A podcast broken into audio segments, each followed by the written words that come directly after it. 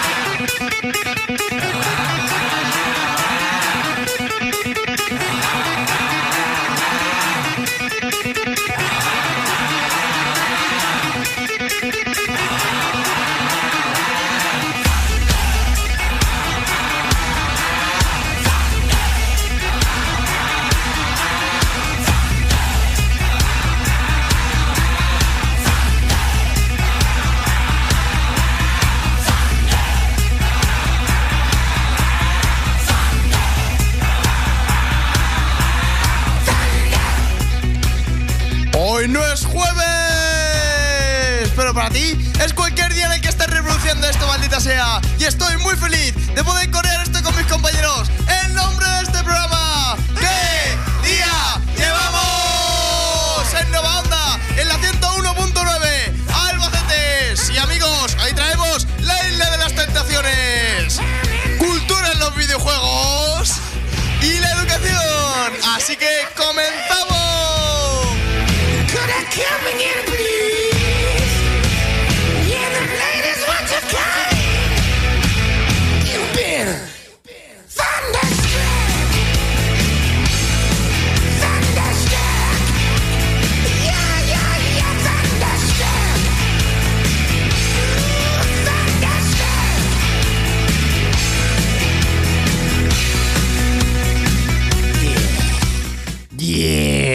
Ahora sí que sí, feliz año, comenzamos, ya hemos vuelto, estamos aquí de marcha otra vez y no, efectivamente no era cultura en los videojuegos, era...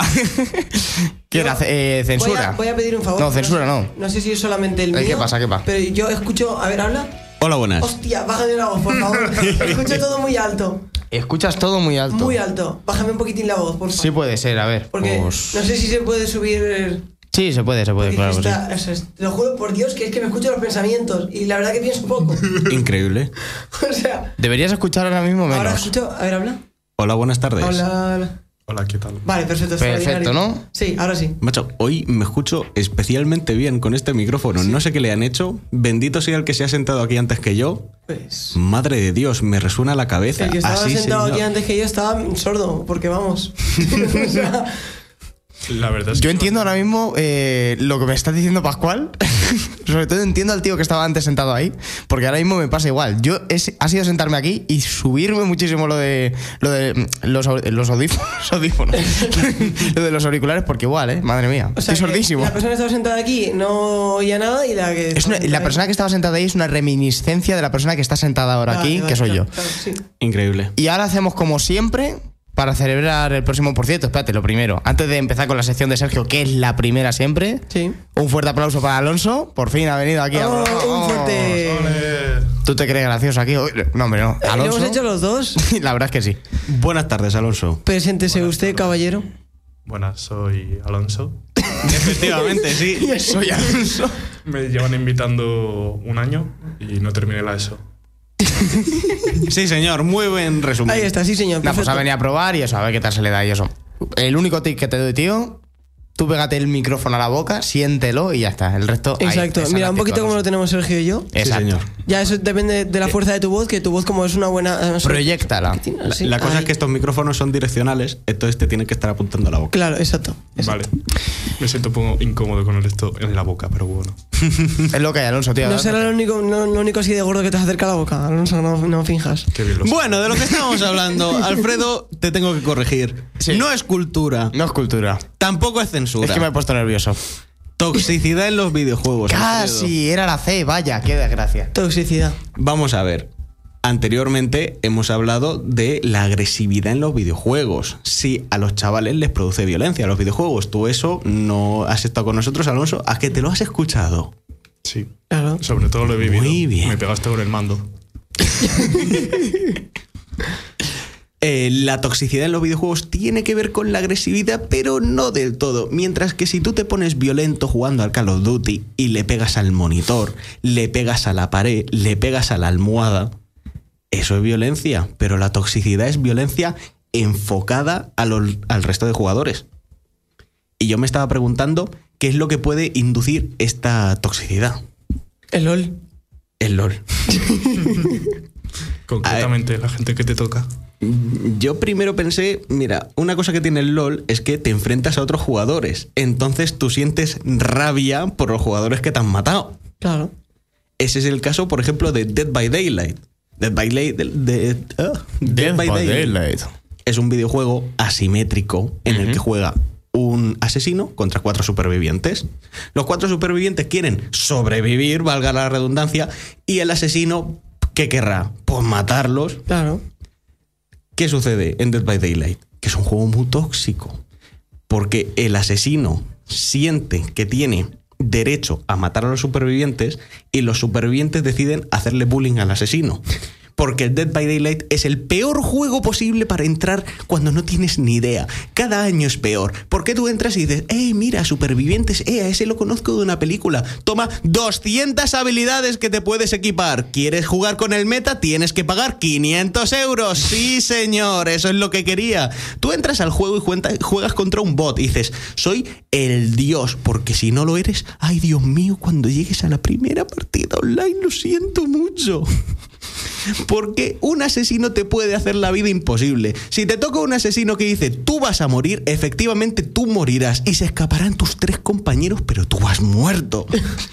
Entonces, ¿cómo no me voy a enfadar? Entonces, claro, el killer, el asesino, estaba tranquilamente en su casa y le tocó preguntarle a, a su madre, oye, ¿qué es este número de 16 cifras que dice que me conoce? Era su IP. Sí. Esta parte me he perdido, pero sí. Efectivamente. Sí, porque anteriormente la toxicidad en los videojuegos se resumía en insultar al rival. Ahora te crees hacker, le sacas la IP de su ordenador y con la IP sabes dónde vive. Ah. Muy bien para hacer turismo, sí, sí. Porque estamos en continua evolución. Es por eso que los youtubers no paran de eh, patrocinar VPNs. ¿Os suena? Sí. Por supuesto. NordVPN, el patrocinador de este vídeo. Un- una VPN lo que hace es que te cambia la IP. Entonces, es- yo a veces siento que la a- contratan a hackers para sacar la IP de jugadores malos. Que tú juegas mal contra alguien y te sacan la IP. Y entonces ves el vídeo de la VPN. Decir, ahí va, que ya no van a enviar más SWATs a mi casa. Sí.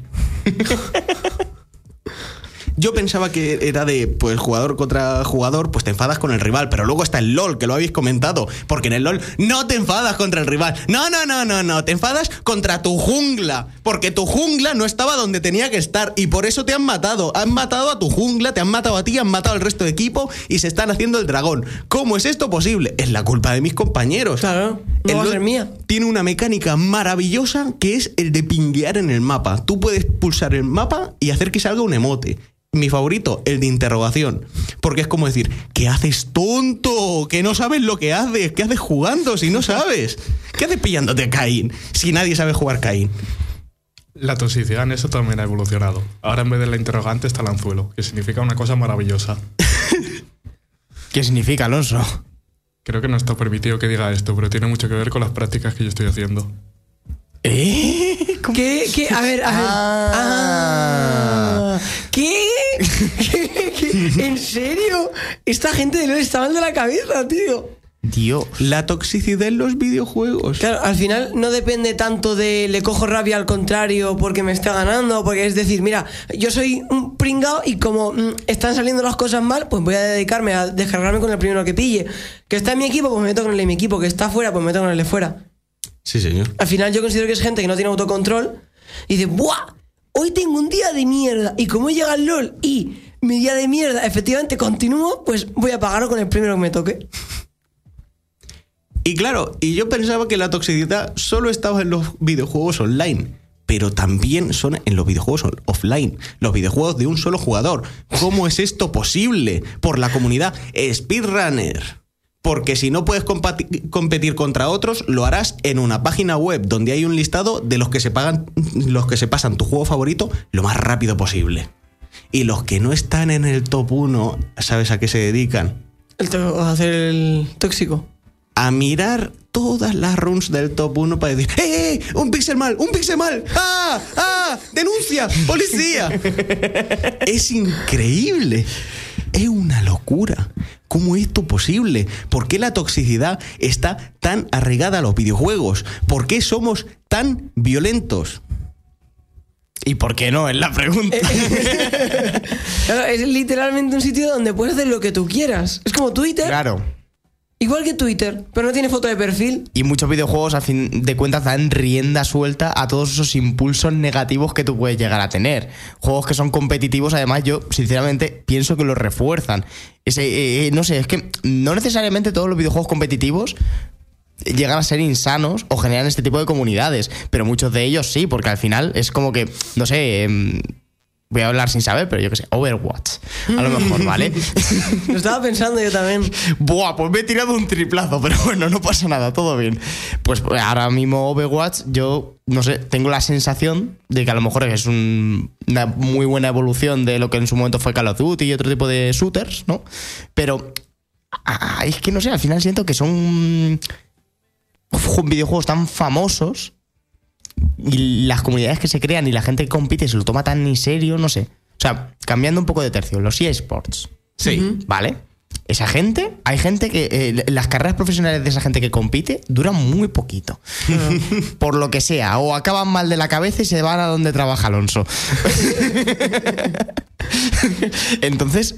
No sé, siento que al final es normal. Es que estás creando a gente que sí pueden ser los mejores en lo que están haciendo, pero no, neces- no necesariamente son personas muy sanas de aquí arriba. No tiene nada que ver. De hecho, suele ir al contrario. ¿En qué- eh, ¿Cómo que son al revés? Eh, Hombre, al si te pasas 24 horas al día delante de una pantalla compitiendo por ser el mejor, pues al final acabas tontito. Claro, no, no, completamente. Y aparte es que como no te queda otra cosa para ser la que te obsesiones, es normal. O sea, Claro. un deportista que solo piensa en eso, pues al final va a acabar mal de la, mal de la cabeza. Pero una cosa, por ejemplo, ahora que lo has comparado con el deporte, el deporte siento que sí que tiene alguna barrera, porque al final, eh, si tú estás 12 horas todos los días haciendo ejercicio a mansalva para ser, por ejemplo, futbolista, te lesionas. Claro. Tienes que tener una genética perfecta para que no te lesiones haciendo eso más de un mes. Claro, también es verdad que Un sí, lleva- jugador de LOL puede estar 12 horas delante de una pantalla que sí, a lo mejor es escoliosis. Pero A lesionarse. Te lesionas, no lo pero sé. de aquí arriba que se nota menos, ¿no? Claro, pero se nota menos y tú puedes seguir jugando e incluso a lo mejor por hacer eso, tu puto. Tu, tu puto. eh, tu, Tu cuerpo, tu. maldito. Puñetero. Cuerpo te premia. Al final te mejoras a ti mismo, sí, como persona no, pero como videojugador, madre mía, al toque, mi rey. Esos reflejos to guapos ahí, ¿eh? No sabes pronunciar más de dos palabras seguidas, pero ¿cómo haces de. Dime una posición del LOL? Jungla. Support. También vale. Vaya. Eh, yo Lo haces muy bien. lo he notado especialmente en videojuegos en los que tú tienes que ejecutar un rol. Cuando estás en un equipo, eh, o incluso aunque no estés en un equipo, pero tengas que ejecutar un rol bien marcado, y tú decidas que pues no lo vas a hacer. Como en Dragones y Mazmorras, Pascual, cuéntame más sobre eso. Dime, dime, dime. dime. O directamente no es que no decidas hacerlo, o es que no lo haces lo bien que espera tu equipo de ti. Y entonces ahí viene la toxicidad. Porque en general el que acaba de entrar y no sabe jugar, pues evidentemente no va a ser tóxico. Pero el que lleva tiempo jugando y tiene que, entre comillas, cargar con los jugadores nuevos que no saben ejecutar bien su rol, o con los jugadores que son muy buenos y deciden no ejecutar bien su rol, pues eso puede provocar toxicidad. Completamente. Pero claro, es que en los videojuegos el problema es que no hay límites. O sea, no hay un límite a lo que tú le puedas hacer a otra persona. Es decir, te puedo decir me los huevos porque no vas a presentarte en mi casa a darme una paliza. Ahora sí. Bueno, ahora sí, pero eso, la- está la última moda, que te mandan los SWAT también, pero claro. Completamente. Pero se supone que tienes como esa protección siempre de es un videojuego, ¿sabes? Hmm. Sí, que hay como- algunos videojuegos que están diseñados para ser insanos. Yo, el único videojuego que creo que he consumido alguna vez de forma insana, o sea, no- de consumirlo yo, sino que es insano. La comunidad y mm, el modo competitivo, entre comillas. Más bien compartido, más que competitivo. Es el, el Call of Duty Zombies, ¿vale? Sí.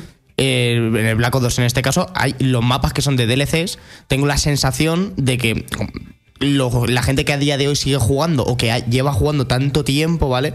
Eh, son gente que han dedicado tantas santísimas horas para aprenderse los pasos de los easter eggs y de todos los pequeños detalles que tienes que hacer para sobrevivir y mejorar las rooms, que si tú te metes de una y manejas y tienes un mal control a lo mejor del inglés en mensajes, porque es que además los chats de voz te puedes ir olvidando, o sea, es mensajes. Y literalmente a lo mejor te, pre- te pregunta el estilo de por qué no se ha abierto la puerta 4 y tú con cara de... eh, eh, había que abrir la puerta 4. Ni- ni- ¿qué, es la puerta 4? Y tú Que hay plan cuatro puertas. plan pero, pero, pero, chaval, ¿Qué es una puerta? chaval, pero tú, tú de dónde sales? ¿Qué haces aquí? O sea, te preguntan, ¿qué haces aquí? ¿Sabes? O sea, hay algunos sitios que son ya tan herméticos y se han aislado tanto, pero simplemente por el nivel que tienes que tener. Comparándolo con otra cosa que no tiene absolutamente nada que ver, el universo cinematográfico de Marvel. Dios. No la veíais venir, ¿verdad? No, pero es verdad. Por ejemplo, el universo cinematográfico de Marvel. Tú si quieres entender ahora mismo por dónde van y tú vienes de cero, te pilla uno y te, dice- te da una palmadita en la espalda y dice, a ver, chaval. A tu casa, chaval. Lo primero, Tira, tira. tú sabes lo que es Iron Man y todos estos. ¿Has visto Infinity War? Que no sabes lo- por dónde. Ah, A ver, lo que sí que ¿Qué estamos te has visto, Capitana Marvel? Todos los fanáticos de Marvel de acuerdo es que la última fase es una puta mierda. Sí, no, no, completamente. O sea, no le gusta a nadie. Tú imagínate el que se acaba de meter, que a lo mejor se ha visto, ¿qué te digo yo? Mm, Thor de Love and the Thunder y Guardianes de la Galaxia volumen 3. Y dice en plan de, buah, tío, pues me han gustado muchas esas dos películas. que tengo que verme para engancharme a esto? Y tú le sacas, le sacas ahí una lista de películas, 59 películas. Y el chiquillo con cara de hostia. ¿Y cuánto dices que vale Disney Plus? 13 euros. ¡Ostras! que papá solo me da 5 euros a la semana. Ya sabes que ese chiquillo no va a salir en todos los fines de semana, madre mía.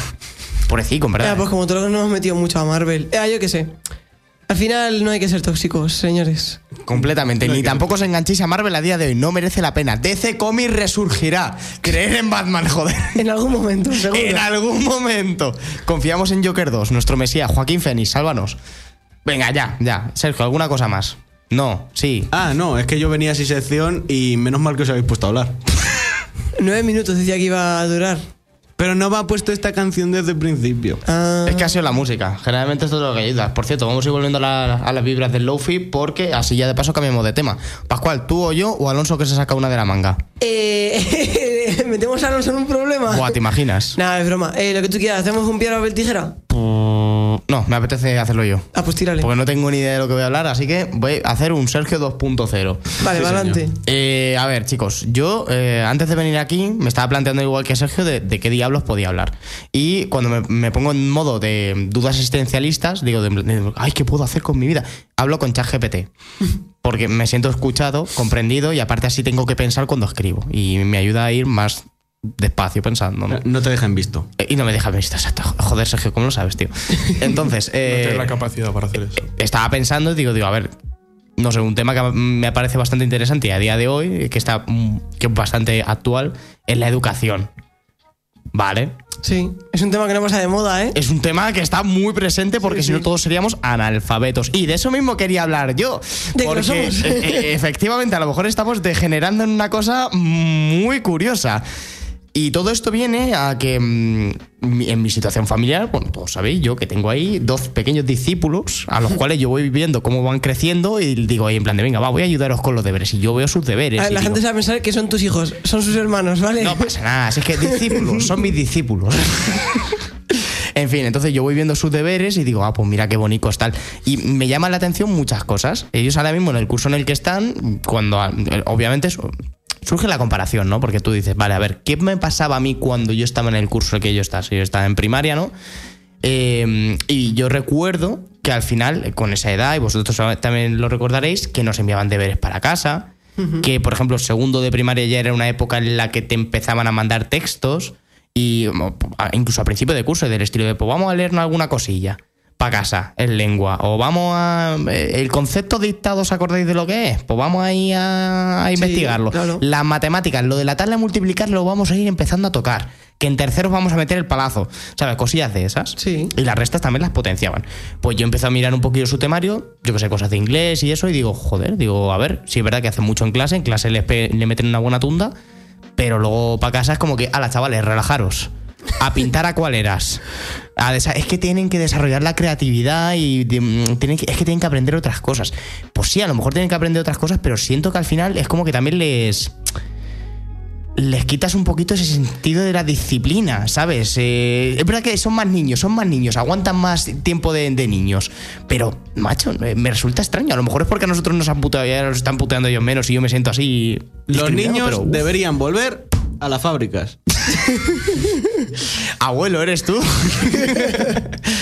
¿De verdad? Cuando yo tenía tu edad, me dieron una Colt y me hice 25. Pero si eres español, ¿qué hablas? Eran otros tiempos. Fernando, ¿qué eres de Casas Ibáñez? ¿Qué estás diciendo? No, y ahora mismo tenía curiosidad exponiendo todo esto y ya de paso le dejamos un pequeño espacio a Alonso porque tú con lo que has estudiado, a ver, que no, tiene, no has estudiado magisterio, vale, sí, es verdad, pero bueno, no sé, tus estudios de psicología, yo qué sé, te molan las mentes humanas y cómo vamos evolucionando como sociedad, ¿no? Has dado algo de sociología, ¿verdad? ¿O me confundo? Perfecto. Alonso, ¿qué piensas de esto que acabo de plantear? ¿Estás de acuerdo conmigo? ¿Cómo lo planteas? Danos tu opinión. Venga, Alonso, tú puedes. Yo confío en ti, ¿eh? No dejes un silencio aquí constante. Pero ¿cuál era la pregunta? Los niños son cada vez más tontos. Eh, no. Gracias, Sergio. De hecho, según se está viendo en los estudios, se está yendo a la alza O sea, en principio Vamos. tenemos que ser más listos. Lo que pasa es que los chavales tienen el cerebro completamente liso por TikToks. Eh, pero bueno, al final también depende mucho de los recursos que tenga cada familia, de del sistema que tú tengas en plan de educación dentro del propio área familiar. Pero bueno, se supone que tendemos a ir a mejor, aunque todo el mundo piense que nos estamos yendo a la ruina, lo cual tampoco es demasiado descabellado viendo todo lo que está pasando y, y las caras que me está poniendo toda la gente. Tranquilo, mi cara es de póker. Segunda pregunta. ¿Podría parecer que los niños cada vez son más listos porque cada vez los deberes son más fáciles? Bueno, pues yo hermanos pequeños y todo esto no tengo. De hecho, soy el pequeño y, y con bastante diferencia. Pero no lo sé. O sea, no creo que sean más fáciles. Yo creo que simplemente los chavales son más pícaros y saben adaptarse más a temas de herramientas digitales y tal. O sea, lo propio que había mencionado Alfredo de ChatGPT, pues me imagino que estarán hartos de utilizarlo. Por lo tanto, yo creo que el tema de los deberes al final es un poco estúpido. O sea, yo, por ejemplo, me acuerdo hacer en bachiller hace ocho años las fórmulas en plan de, de matemáticas y todo esto con Photomath. O sea, tardaba 10 minutos. Así es que, bueno, luego me pasa lo que me pasaba con los exámenes, pero tampoco me arrepiento. A ver, yo en cuanto a esto tengo una opinión muy formada Bien, Pascual, ilústranos. y, y contrarrestada. Vamos a ver, yo en cuanto al tema de los deberes, vamos a ver, yo tiendo a llevarlo todo, todo lo que viene a ser, eh, eh, todo lo que está lejos de la vida adulta. Ya sabemos, eh, te levantas a las 8 de la mañana, trabajas tus 8 horas y por la tarde tienes tu tiempo libre o trabajas de lunes a viernes, eh, mañana y tarde y por los fines los tienes libre. Bueno, lo que todos sabemos lo que es una la vida adulta, ¿no? Vale, perfecto. Yo tiendo a compararlo todo con esto, ¿vale? Lo que yo considero que es la vida real. Entonces, eh, yo recuerdo cuando era pequeño, eh, de las miles de cosas que estudiaba, que luego me tocaban eh, hacerlos de deberes. Sí. Porque, como bien ha dicho Alfredo, nosotros traíamos generalmente bastantes deberes. Ya no solo primarios, sino que en la ESO metían de cada tunda que tenías que estar dos o tres horas haciendo deberes. Importante. Y en bachillerato ni te cuento. O sea, exagerado. Sin embargo, luego cogí y llegué a una FP. No tenía deberes. O sea, a mí el profesor me daba un tiempo en clase y me decía, he mandado esto, que es una prueba de que tú has atendido a clase y que sabes ejecutar este ejercicio que yo te he explicado. Lo hacíamos en clase y lo corregíamos en clase. Por lo tanto, en clase la persona se daba cuenta de si efectivamente eh, sabía ejecutar bien ese ejercicio o si no. No, no, no. Y si no sabía ejecutarlo bien y tal, ¿qué se hace? Se soluciona la duda. En clase, ¿eh? Lo flipas. ¿Quién te lo iba a decir? Vamos a ver, en la vida real, eh, tú trabajas ocho horas y te vas a tu puta casa. Y haces cosas de rutina. Pueden ser algunas que te gusten más, otras que te gusten menos. Un ratico de jugar videojuegos, otro ratico de fregar, otro ratico de barrer. Tienes que hacer tu cama, organizar, perfecto. Pero no haces trabajo en casa o no se debería hacer trabajo en casa. Es algo que ya se sabe que atenta contra la salud mental. Y los niños, en mi opinión, que es una opinión que tengo desde muy pequeño y que conforme me he ido haciendo mayor, no deberían tener deberes. Ni deberes ni exámenes. Ninguno de los dos. Porque en la vida real, ¿vale? Todo es práctica. No hay nada de teoría en la vida real. O sea, a ti te ponen enfrente de un ordenador y te dicen, prográmame esto. Te ponen en el gimnasio y te dicen, tienes que entrenarme a este, a este y a este. Entonces, ¿cómo sabes que los chiquillos están avanzando? Porque ahora tenemos los exámenes, que son una forma de probar que efectivamente has estado atendiendo, que has hecho tus deberes. Sin exámenes, ¿cómo sabemos que anda un palo al agua? con trabajos. Con una explicación en clase, una ejecución en clase y una explicación en clase de los alumnos. o sea, todo los con trabajos trabajo. no serían deberes. No, lo haces en clase, todo en clase. Nada de trabajo en casa. Porque tú, en- tú cuando estás en un trabajo, ¿trabajas en casa? No. Claro. A lo mejor si quieres ganar más dinero o eres autónomo, vale, eso es otro caso. Pero eso sigue siendo para ganar más dinero. O sea, hay un beneficio directo. Pero es que los niños no tiene sentido que estén eh, ocho horas entre que van y vienen al instituto, porque son seis de estudio, pero entre que vas y vuelves se, se te van ocho. Estudiando y luego en casa otras dos o tres horas. Pero Claro. claro, yo por ejemplo veo a los niños como aquel que tiene un trabajo, pero quiere un trabajo mejor, así que está estudiando. Los niños van a pasar de primero a segundo, de segundo a tercero, de tercero a cuarto. Entonces están cada vez mejorando. Entonces serían como ese adulto que se está poniendo las pilas para un trabajo mejor, Sí. pues estos se están poniendo las pilas para la futura EBAU. Sí, pero ¿qué ganamos con eso? O sea, es mi punto. O sea, el niño realmente no saca un beneficio real de todo eso que está haciendo. Entonces, ¿para qué trabajar en casa? Si en la vida real te vas a meter a estudiar tu carrera de no sé qué, te vas a especificar muchísimo y vas a trabajar de lo mismo toda tu vida. O sea, ¿para qué forzarlos hasta tal punto? Con establecer unas bases y trabajar en clase, me parecería suficiente. Y que el mismo profesor compruebe en clase que se está haciendo bien. En clase, no en casa. Casa es para descansar. Igual que todo el resto del mundo. Y con los exámenes me pasa lo mismo, porque es exactamente lo mismo, pero con un estrés añadido. Porque los deberes puedes no hacerlos. Perfecto. Sobre todo ahora que los deberes no te exigen que los tengas hechos. Pero un examen es trabajar en casa y encima lo que conlleva el estrés. Cuando en la vida real no hay exámenes. En la vida real todo va por trabajo.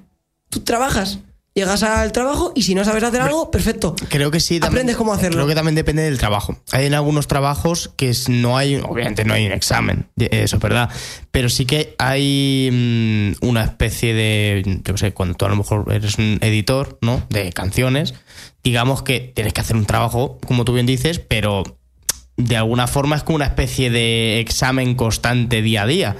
De de hecho, sería casi como hacer un mini test todos los días, en el sentido de a ver si te acuerdas de todo lo que tú has ido aprendiendo y sabes hacer esto que además tienes que hacer sin ningún tipo de instrucciones. Como tú te has ido formando, venga, chaval, ponlo en prueba. Sí. Ponlo- No me gusta. Es que eso es hacer un trabajo, no hacer un Eso es trabajar, es que eso es trabajar. Alfredo, ¿no te ha pasado que tú estás trabajando y dices, vaya, esta situación no la había vivido antes, voy a adaptarme? Y no lo haces porque tenga formación previa, lo haces porque según tu situación decides hacer a- X o Y. A lo mejor te equivocas, perfecto. Pero es que ninguna teoría te va a decir cómo tienes que hacer eso. Mm. Pero es que le- el ejemplo del editor es, es hacer un PowerPoint. es hacer PowerPoints para clase, no es ir a hacer un examen. Y luego pasa otra cosa con el tema de los deberes. ¿Realmente son útiles para algo los deberes? Porque muchas veces llegas a, cla- a clase y dice la profesora, esta respuesta A, B, C, D, P, ¿lo tenéis todo bien? Perfecto, vamos a lo siguiente. ¿Para qué mandas deberes? Hombre, para las matemáticas no van ni tan mal, ¿eh? No, para Bueno, vale, si sí. está hablando de matemáticas es otra cosa, eso sí. No, pero también hay, depende de la asignatura. Hay en algunas que a lo mejor estoy de acuerdo contigo, pero hay en otras que si tú eliminas el factor deberes, los chiquillos, mm, o sea, por ejemplo, inglés. A ver, Eh, eh, no, no, no. esto, no, pero me ¿Pa' refiero, cuál? es que ¿Pa' esto, esto lo digo porque fuera de España Tú la mayoría eliminas- de sistemas son sin exámenes. Ya, y escúchame, y depende del, del país al que te vayas, por ejemplo, eh, Inglaterra. Como tú bien dices, allí se elimina el- completamente el sistema de exámenes, incluso de trabajos también. bueno, hay trabajos, pero ni cuentan. O sea, de hecho te van a pasar de curso sí o sí. La idea es que tú, de alguna forma, como buen alumno que eres y estás comprometido con la causa del estudio, tú te pongas un poquito las pilas y ya luego, cuando te hagan el examen final, tú, si te has ido poniendo a lo largo de los años en tu sitio, aprobarás y sacarás muy buena nota y optarás a la carrera que te merezcas. Que está bien, pero el problema es que al final también estás delegando esa respuesta en chavales que tienen 12 años, 13, 14, 15, que los van sumando y está muy bien, pero son bastante inmaduros. Y si no les aprietas un poco las tornas, pasa lo que está pasando actualmente en Inglaterra, que es que los chiquillos, dependiendo del, colegio, del instituto al que tú te vayas, están dando palos de ciego por completo, en el sentido de, pero si yo quiero ser pescadero como mi padre, ¿para qué voy a estudiar para más? ¿Para qué? Son conformistas, no aspiran. Tampoco hace falta irse al otro extremo, que aquí, por ejemplo, en España pasa a lo mejor que tú te metes al bachillerato de medicina y se te va la puta cabeza. Es en plan de, madre mía, ¿quién no me va a dar la nota de corte? Oh, Dios mío. Es lo que te decía del- Ni tanto, ni tampoco. Por ejemplo, es lo único que no me gusta del sistema que has dicho, Pascual, que sí que es verdad que si lo implementas mal, como ha pasado allí, te pasa eso, que hay un conformismo y, una, pa- y un pachorrismo que dicen, madre mía, ¿para qué más? Eso es- eso es cierto. Una generación dormida, una generación que no aspira a nada, no tiene integración, no, no tiene nada. Pero es que la cosa está en que ese sistema, que es distinto al que tenemos aquí, no cambia la situación de los chiquillos. O sea, las notas no hacen más que bajar. Y no hacen más que pasar con suspensas, no hacen más que suspender más y seguimos en las mismas. Es que está Espérate un igual. momento, ¿el sistema de Inglaterra o el de aquí? Da igual, o sea, es que los dos, Los dos. a- provocan lo mismo. ¿Sabes por qué? Porque eso no es algo que tenga que justificar los estudios. Eso tiene que ser en casa, la educación. El hecho de que tú te conformes con sacar un 5 viene de tu casa. No viene de que el profesor te diga A o B, o que, que tú ves desde una práctica o hagas un examen. Cuidado, no estoy diciendo que me niegue la teoría. La teoría es muy importante. Yo sí que veo una pequeña diferencia entre ese sistema y este. En cuanto a lo mejor los resultados no, pero en cuanto a lo que aprendes en cuanto a valores, sí. Allí llega un momento en el que tú la educación mm, te la pasas, porque a ti te pueden llegar a echar del instituto y es que la tienes que liar muy parda para que te echen del instituto.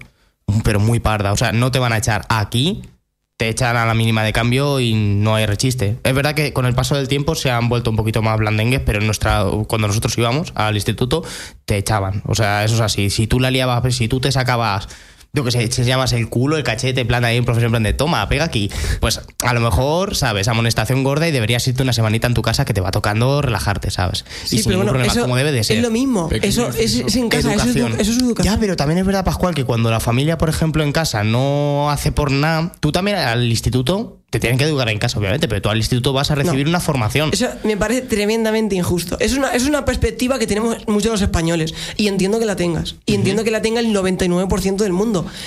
Pero es que no es la perspectiva correcta. Si tú vas a un sitio, o sea, ni tú le debes al profe ni el profe te debe a ti. No. O sea, la razón de que estés ahí es para que aprendas, para que tú en tu futuro tengas unas bases asentadas.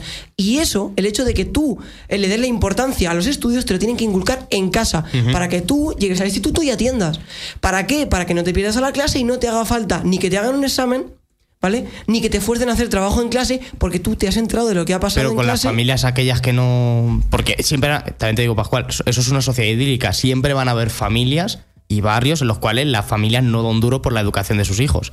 Y la van a seguir habiendo, y eso es una cosa que no va a cambiar así magia, Sí, borras, ¿sabes? perfecto. Y por eso hay trabajos de más alto rango y de más bajo rango. Ya, sí, pero quiero decir que es eso. Al final, en algunas escuelas tienen que funcionar así por narices, porque es que si lo planteas como lo estás diciendo tú, es que ¿para, para qué esos chiquillos van a la escuela directamente?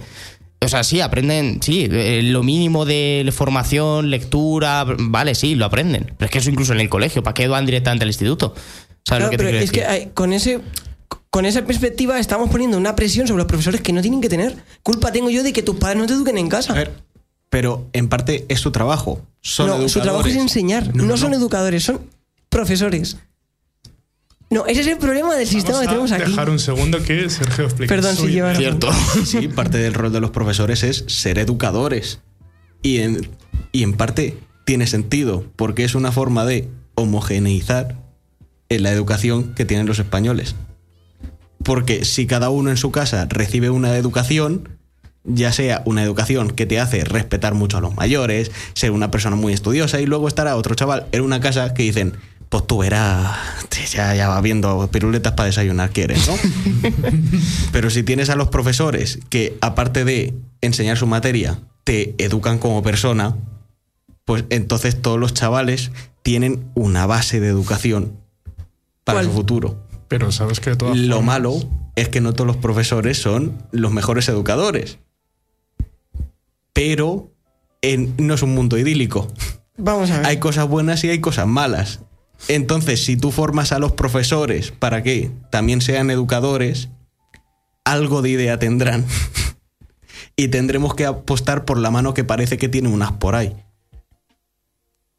Sí, pero es que me sigue sin parecer la perspectiva correcta. O sea, Es que, ¿qué es la perspectiva correcta? El mundo que todos seamos Claro, felices. estamos hablando de opiniones, te quiero decir, pero que no deberíamos eh, imponer, o sea, hacer como que tiene tanta importancia el tiempo que tú estás en el instituto, sin, o sea, vamos a ver, tiene la misma importancia los estudios que tú estés dando, las bases que te asienten para seguir estudiando, que sí, es muy importante, como la educación que te dan en casa, porque tú no vas a avanzar en tus estudios si tú no, si tú no tienes una correcta educación en casa. Y es que, eh, vamos, lo que yo haría como profesor es si me llega un niño mal educado es pasar pasar completamente, que es lo que hacen la mayoría de profesores.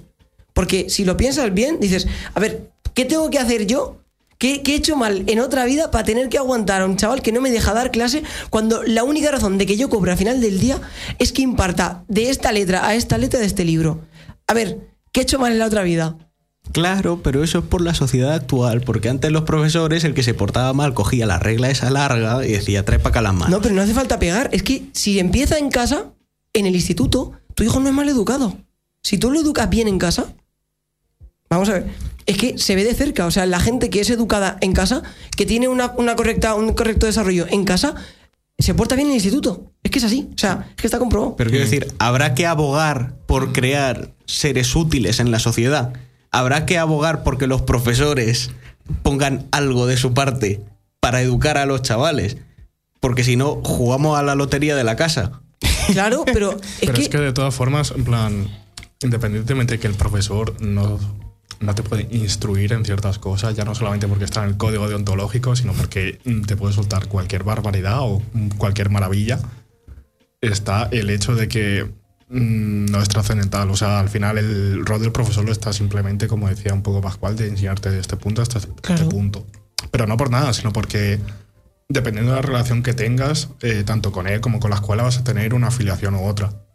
Entonces puede ser un profesor que sea una maravilla y tú aprendas mucho de él, que es lo que me ha pasado a mí con algunos de la universidad, otros con los que, bueno, mm, personalmente espero que en Valencia se les escape un petardo en dirección a su casa. Así es que depende mucho de eso, pero es que al final mm, todo se reduce a lo mismo, sigue siendo una lotería, tanto en el colegio como en la casa. O sea, yo creo que la idea un poco más en la que lo estáis dirigiendo es llevar muy entre comillas y muy poco directivo, pero más un curso a los padres, en plan que los chavales sean más o menos normalicos, que no vayan apuñalando ni quemando cosas. Claro. Hombre, eso sería lo idílico. Pero, no sé, al final. A ver, que no es, lo, no es lo idílico, vamos a ver. Que es algo que ocurre. Quiero decir, hay familias cuyos hijos les ha ido de maravilla porque No, les han inculcado una buena educación. Lo idílico en el sentido de que eh, tú pudieras ofrecer ese curso, regalarlo, que los padres quisieran ir y que muchos padres fueran y que poco a poco nuestro sistema de mm, crianza fuera mejorando y no fuera necesario que los profesores tuvieran ese rol de educación. Si yo estoy de acuerdo contigo, Pascual, en que eso sería lo mejor y ojalá fuera así, pero tengo la mm, sensación al menos de que venimos, como tú bien dices que en España, o sea, en la época de cuando nuestro- nuestros abuelos se criaron, eh, iban a colegios católicos, iban a las monjas o con los profesores que te metían estacazos con la regla. Entonces, generalmente se educaban allí. La educación en el sentido de mm, eh, aprender las cosas básicas, les educaban allí.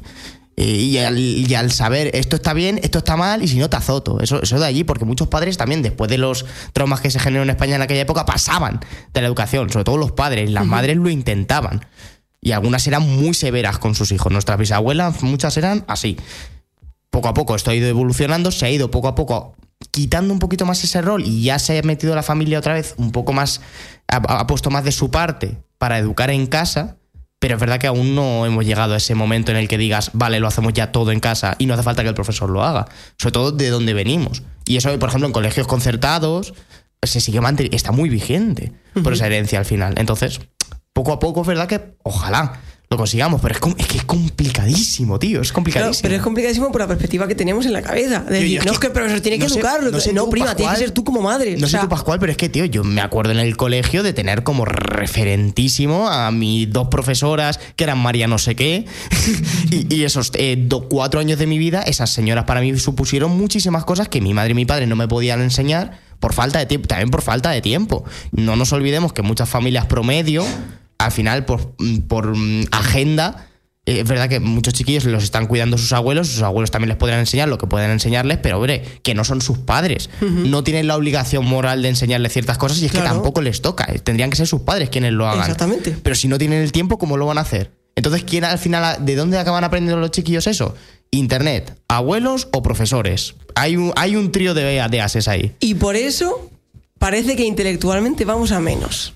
Porque cada vez los padres tienen menos tiempo para dedicar a los hijos o menos tiempo quiere- quieren dedicarle. Hmm. Yo es que eso lo he visto también. O sea, tía, estás toda tu, todo el puto día en tu casa y no puedes hacerle caso a tu hijo, que le tienes que dar la tablet o dejarlo jugando a la play. Ponte a jugar al fútbol con él, yo qué sé, dale un balón y ponle que se baje a jugar a los chiquillos, lo que sea. Que no soy el pleno ejemplo de eso, porque yo soy un friki siempre, pero es un friki por ausencia de amigos, no por mi falta de jugar. Entonces, claro, que te inciten, en mi opinión, que te inciten a hacer cosas. Que te digan, esto está bien, esto está mal. A tu profesor lo respetas. Si tu profesor te dice que te calles, te callas. Si te, yo qué sé, si algún compañero te tira algo, no le partes la cara, se lo dices al profesor. Sí, sí, sí, Yo qué sé. Quiero decir, yo eh, me doy cuenta de que muchos de los problemas que hay en España es porque los delegamos en el resto. Ah, eso ya lo verá. Ay, el niño tira cosas en la casa. Pero Nah, tú, el eso lo- profesor le pero dirá tú algo. esto lo haces Pero, en tío, la escuela, es que se supone que donde no tiene que hacerlo es en casa. En tu casa, claro. No es que Porque lo si no lo hará en la escuela. Exacto, exacto, eso es. Exacto. A eso es a lo que me refiero. En eso estoy de acuerdo contigo, Pascual. Claro. Ahí nos entendemos muy bien. Si en el fondo tenemos la misma idea, solo que tenemos formas diferentes de explicarla. Literalmente es lo que acaba de pasar.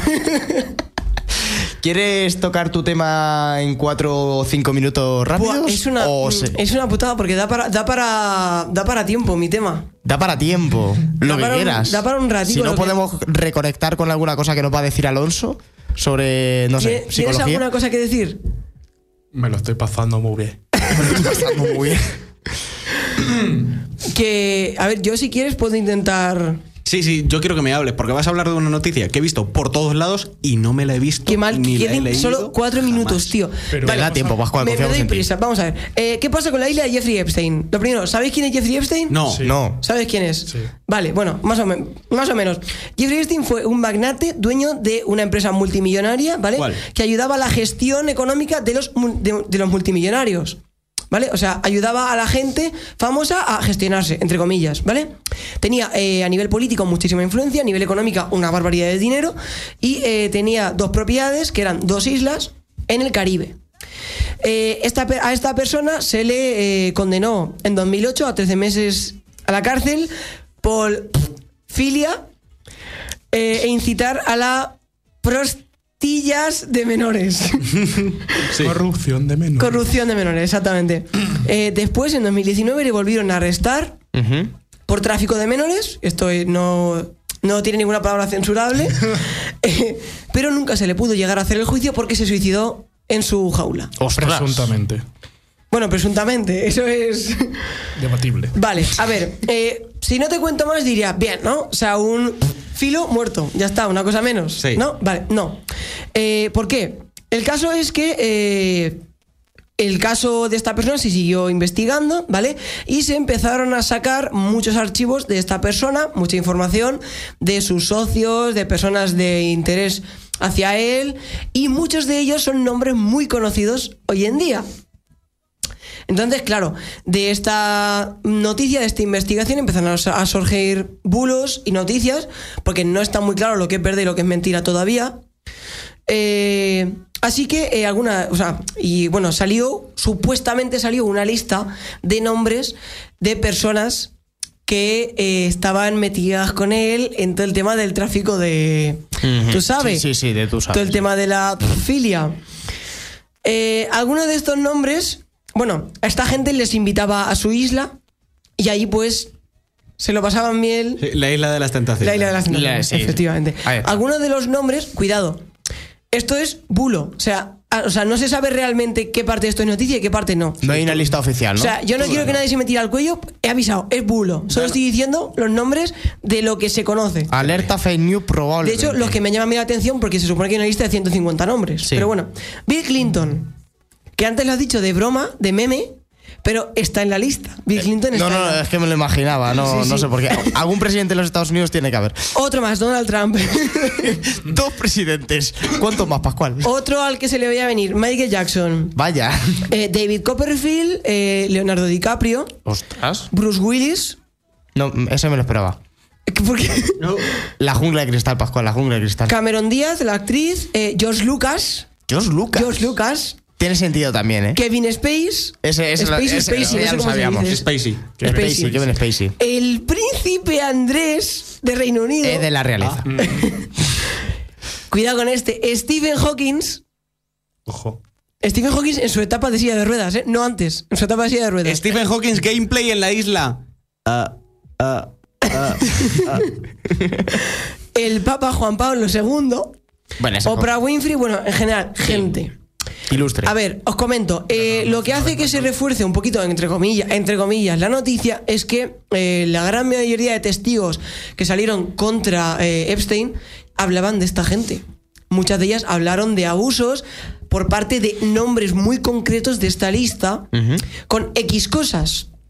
Entonces, claro, se, entre comillas, refuerza que no se hiciese público cuando ellas ya habían eh, testificado contra estas personas. Y que cuando se hizo público, ahí va, si están en la lista, ahí va. A ver, realmente no hay una lista. O sea, no hay una, un papel largo con 150 nombres donde diga, esta gente abusó de menores. No. Es simplemente de los archivos de conversaciones, de los archivos de, de, de gestiones que tiene la empresa y todo eso que aparecen nombres pero muchos de ellos aparecen sin contexto y la gran mayoría de ellos eh, no salían ni en la propia isla en la que se cometían estos delitos. Como podéis comprender, Stephen Hawking, pues veo complicado que abusase de menores. Lo veo complicado. Y muchos de ellos, pues, chocaría que se viese que se viesen esas situaciones. No se sabe nada. O sea, realmente ni se sabe si estas personas realmente lo hicieron, si se sabe que no se hicieron. Michael Jackson, por ejemplo, eh, también refuerza un poquito el, el hecho de que sea noticia y no bulo, porque sabemos que Michael Jackson también quedó imputado por el tema de. Neverland. de esa- exactamente. El Disneyland París, pero el otro. Entonces, claro, eh, quizás entre comillas, eh, esto hay que investigarlo mucho, porque si no, sea, si no fuesen bulos, se estaría destapando una red de tráfico de menores. Bastante allá, más allá de Jeffrey Epstein. Mm. Que él ya está muerto. O sea, él ya fuera, ya no, es- él ya no es parte del problema. Pero si el problema continúa, hay que investigarlo. También te digo, si no era esto, tenía que ser otra cosa. O sea, tú cuando estás en ese nivel de fama con tanto dinero, alguna cosilla saldrá. A alguien le tiene que salir. Que se metan- Si es que es así. Que iba a decir una cosa, pero no puedo. Los polvos. Horario para niños. Talco mágico. Exacto, que se metan polvos de talco por la nariz, ¿sabes? Que dejen a los niños No, no, tranquilos, no, chorra. Por, por los pieses. Me da igual, pero que dejen a la gente, a los niños tranquilos. Sí, pero bueno, Eh, que, no sé, que no me extrañaría como que mm, a lo mejor esto en concreto, pues yo qué sé, como tú bien dices, hay gente que se ha puesto en la lista y que no estaba, o, pero que no me extrañaría que sea algo que tenga gran parte de verdad. No sé, no lo sé, la verdad. A ver, gran parte de verdad es porque a, a este hombre, o sea, se le Eh, esto por- ocurrió. o sea, ocurrió. La gente que ha estado allí no se sabe, pero esto Exactamente, ocurrió. la gente que fue parte del problema no se sabe. Ni se sabrá, Al final, porque hay carreras que salvar. aparte, aparte de eso, tenía una empresa que funcionaba muy bien, Sí. era una de las personas más ricas del mundo y le iba de puta madre y tenía un montón de contactos a nivel político, a nivel económico y a nivel de todo. Entonces, es normal que gran parte de estos contactos estuviesen en su móvil. Porque al final él era el que ayudaba a gestionar todo eso. Pero ya qué parte de ellos fueron el problema o no, ya irá saliendo con la investigación. Así que, bueno, y algo muy gracioso que ha salido de esta noticia es que, eh, bueno, la gente. Bueno, fue un usuario de Twitter que eh, lanzó una broma que por alguna razón la gente ha empezado a notar súper drástico, que era que, eh, eh, que Stephen Hawking. Stephen Hawking iba a la isla, pero él, en lugar de estar con menores, eh, se metía con ocho enanos a hacer problemas de matemáticas. La noticia es más graciosa cuanto más datos das. La pena que al final eso sí que hayan dicho que fuese un bulo. Claro. Vaya. Eso es un bulo. es que no es que ni siquiera fue un bulo, fue, fue un usuario de Twitter que le dio por hacer la gracia y la gente empezó a decir que eso había ocurrido de verdad. Sí. Porque todo el mundo sabe que en internet la gente es súper lista. A mí el que más me gustó fue la predicción de los Simpsons. Eh, porque hay un episodio en el que Stephen Hawking salva a Lisa y sale volando. Y sabe volando, se la lleva. Y no me acuerdo además si la salvaba de una isla o Se algo. la Es llevaba a una isla, creo que sí. Entonces, claro, es que era en plan de. mm, qué casualidad, macho. Qué coincidencias. Sí, sí. Y ha Pues una cantidad de memes enorme y es una etapa preciosa de los memes. A mí me resulta curioso como nadie ha comentado a nivel de España el nombre de Pablo Motos. ¿También sale en la lista? No, vale, que me inventar. Eh, pero ninguno se ha extrañado, es que. Ay, Dios mío, qué, qué malo es presuponer cosas, Qué ¿eh? malo, sí, sí, sí, sí. Qué malo es el ser humano por inquina. Yo ahora mismo me imagino que cualquier famoso que digas puede haber ido a la isla. Porque ahora mismo hay una sensación general de los ricos son los malos. Sí. Que cualquier persona famosa que digas, digas, incluso tiene sentido. Kenu Reeves, muy bueno era. Algo tenía que tener. Algo tenía que tener. Seguramente le guste matar eh, perros. Seguramente. Sí, porque fue la película de John Wick, ¿no? Claro, claro. De ahí viene. Sí, sí. Pues nada, nos vamos a quedar con la duda de si Keanu Reeves ¿Está en la lista o no? está en la lista o no. Si está, no tardará en salir. Tenemos que ir cortando, chicos. Me ha gustado mucho el programa de hoy. He notado buenas vibras para volver. ¿Qué pasa, Alonso? ¿Cómo vas, tío? ¿Volverás? No sabemos. A ver, depende. Depende, todo depende de si te llamo o no, principalmente. Fundamentalmente, sí. Ay, pues nada, nos vemos la semana que viene con más y mejores cositas. Decir ahí algo espiritual para acabar. Venga, lo primero que se os venga. Eh, filia. En serio, Pascual. De otra cosa. Niños, estudiar mucho y no, no toméis polvo de talco por los pies. Muy bien.